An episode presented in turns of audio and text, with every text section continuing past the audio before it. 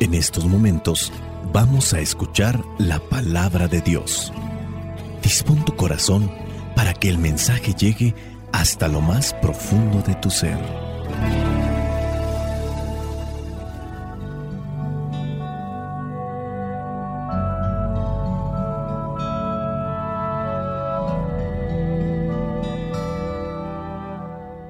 El Evangelio que la iglesia nos presenta para el día de hoy corresponde a Mateo capítulo 8 versículos del 28 al 34. Dice así, cuando Jesús llegó al otro lado del lago, a la tierra de Gadara, dos endemoniados salieron de entre las tumbas y se acercaron a él. Eran tan feroces que nadie podía pasar por aquel camino y se pusieron a gritar, No te metas con nosotros, Hijo de Dios. Viniste acá para atormentarnos antes de tiempo. A cierta distancia de allí había muchos cerdos comiendo y los demonios le rogaron a Jesús, si nos expulsas, déjanos entrar en esos cerdos. Jesús les dijo, vayan. Los demonios salieron de los hombres y entraron en los cerdos, y al momento todos los cerdos echaron a correr pendiente abajo hasta el lago, y allí se ahogaron. Los que cuidaban los cerdos salieron huyendo, y al llegar al pueblo comenzaron a contar lo sucedido, todo lo que había pasado con los endemoniados. Entonces todos los del pueblo salieron a donde estaba Jesús y al verlo le rogaron que se fuera de aquellos lugares. Palabra de Dios, te alabamos Señor. Señor Jesucristo, nuestro divino Salvador, gracias te damos por tu infinito amor escuchamos en la palabra, te recibimos y adoramos en la Eucaristía, te servimos en los hermanos.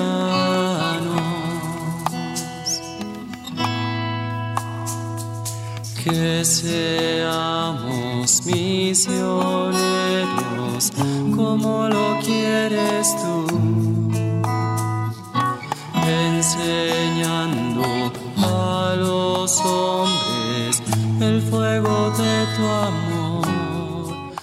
El Evangelio que la iglesia nos presenta el día de hoy narra cómo Jesús camina en diferentes ciudades, diferentes pueblos, anda anunciando a todas las personas ese mensaje de salvación y de esperanza. Es un mensaje bueno, es un mensaje liberador, restaurador.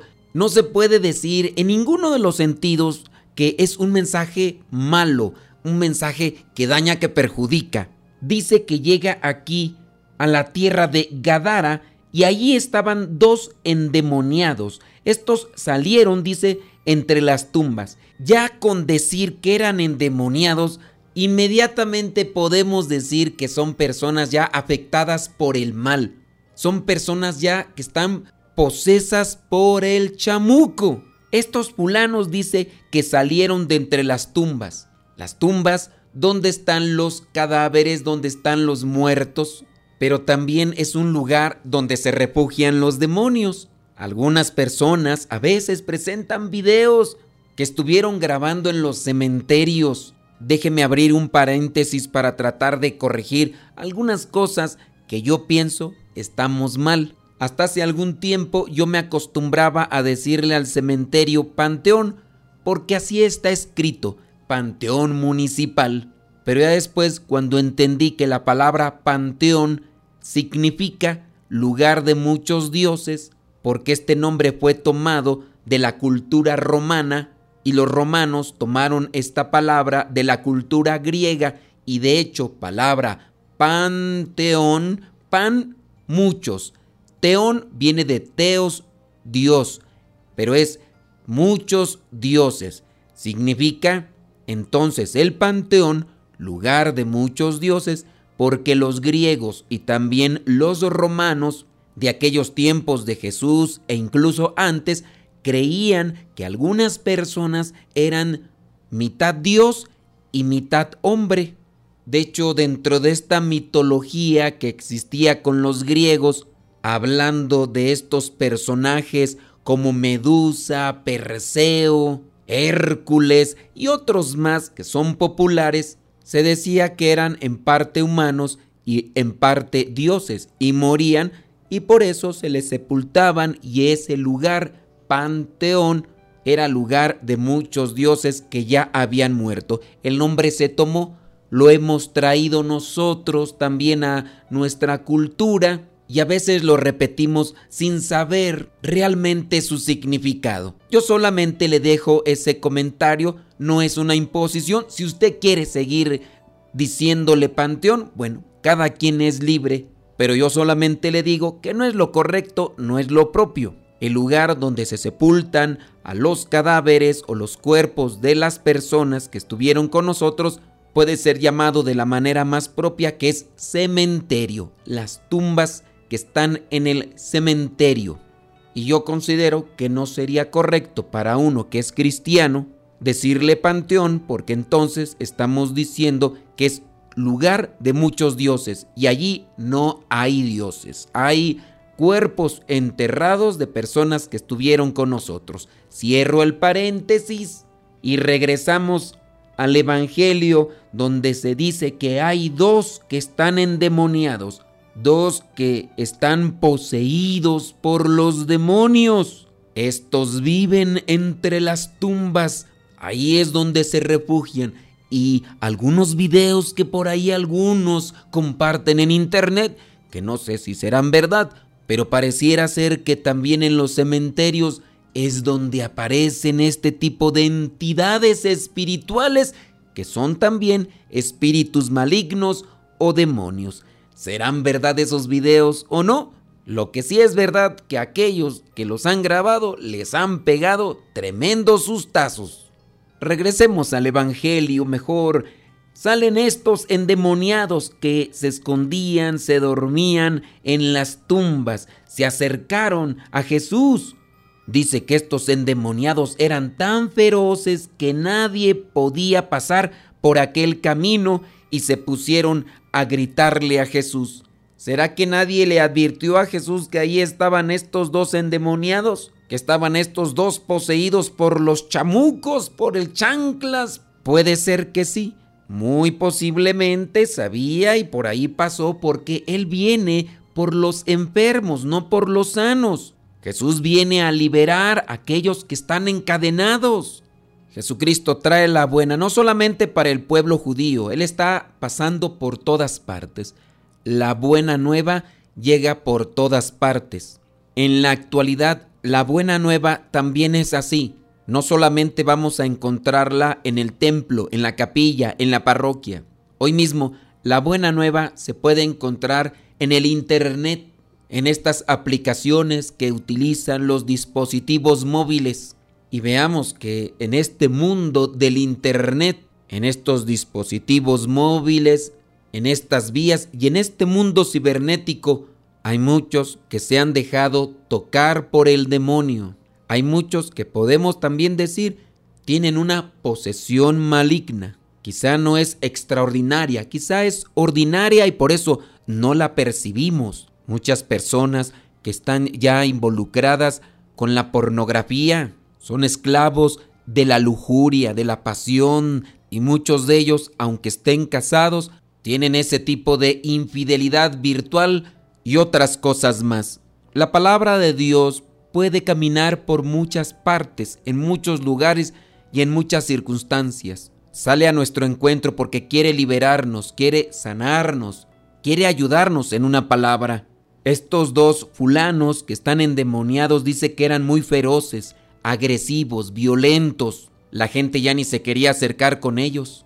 La agresión, la ira, el enojo podría ser también un tipo de posesión ordinaria, es decir, tan común que ya no nos damos cuenta. ¿Has sabido, por ejemplo, el caso de una persona que fue descubierta en pecado y que de inmediato se enojó? Arrancó en cólera, se enfureció, se hizo la víctima, comenzó a lanzar de improperios para ofender a aquellos que le habían descubierto en su pecado. El maligno ahí puede estar trabajando. Tenía el vicio del alcoholismo, de la drogadicción o algo que casi no se ve. Fue descubierta o descubierto en pleno acto de infidelidad, como aquella mujer que fue descubierta en pleno acto de adulterio, en pleno acto de fornicación y fue llevada ante Jesús. Esta mujer no se puso agresiva,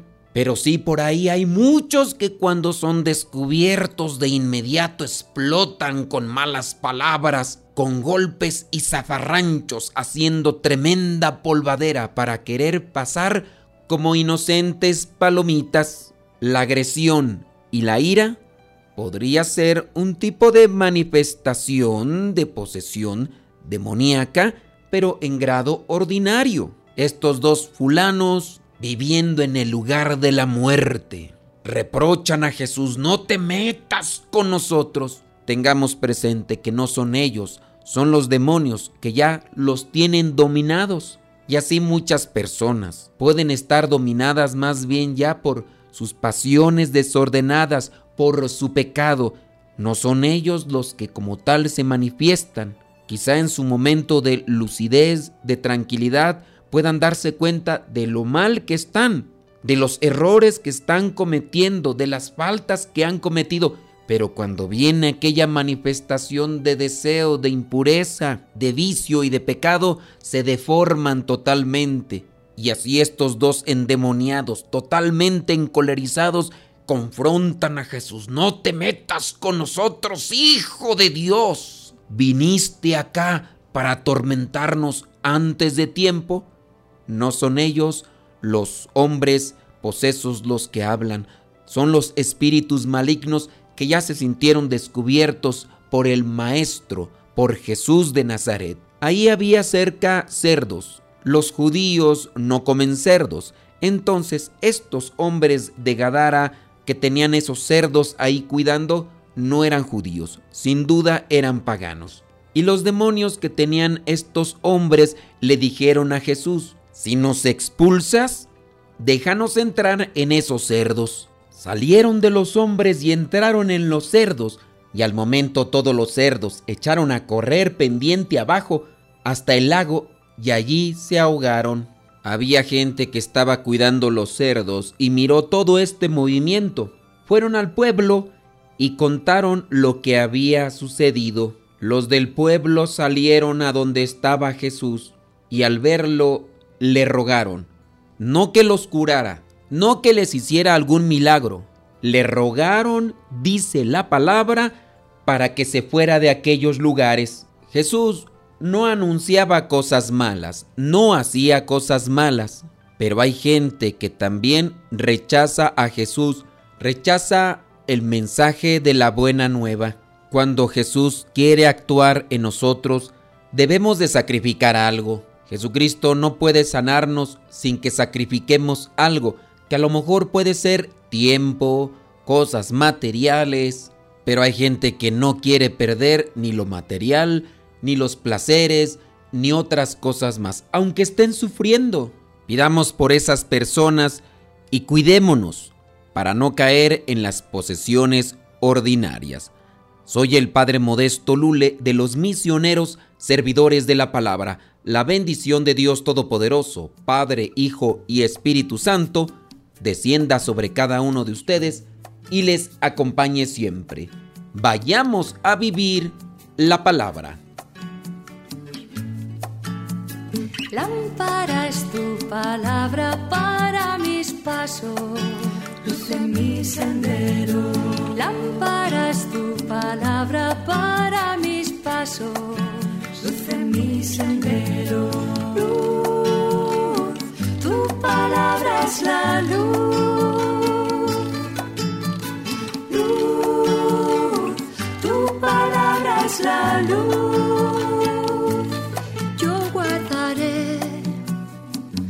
μους μάν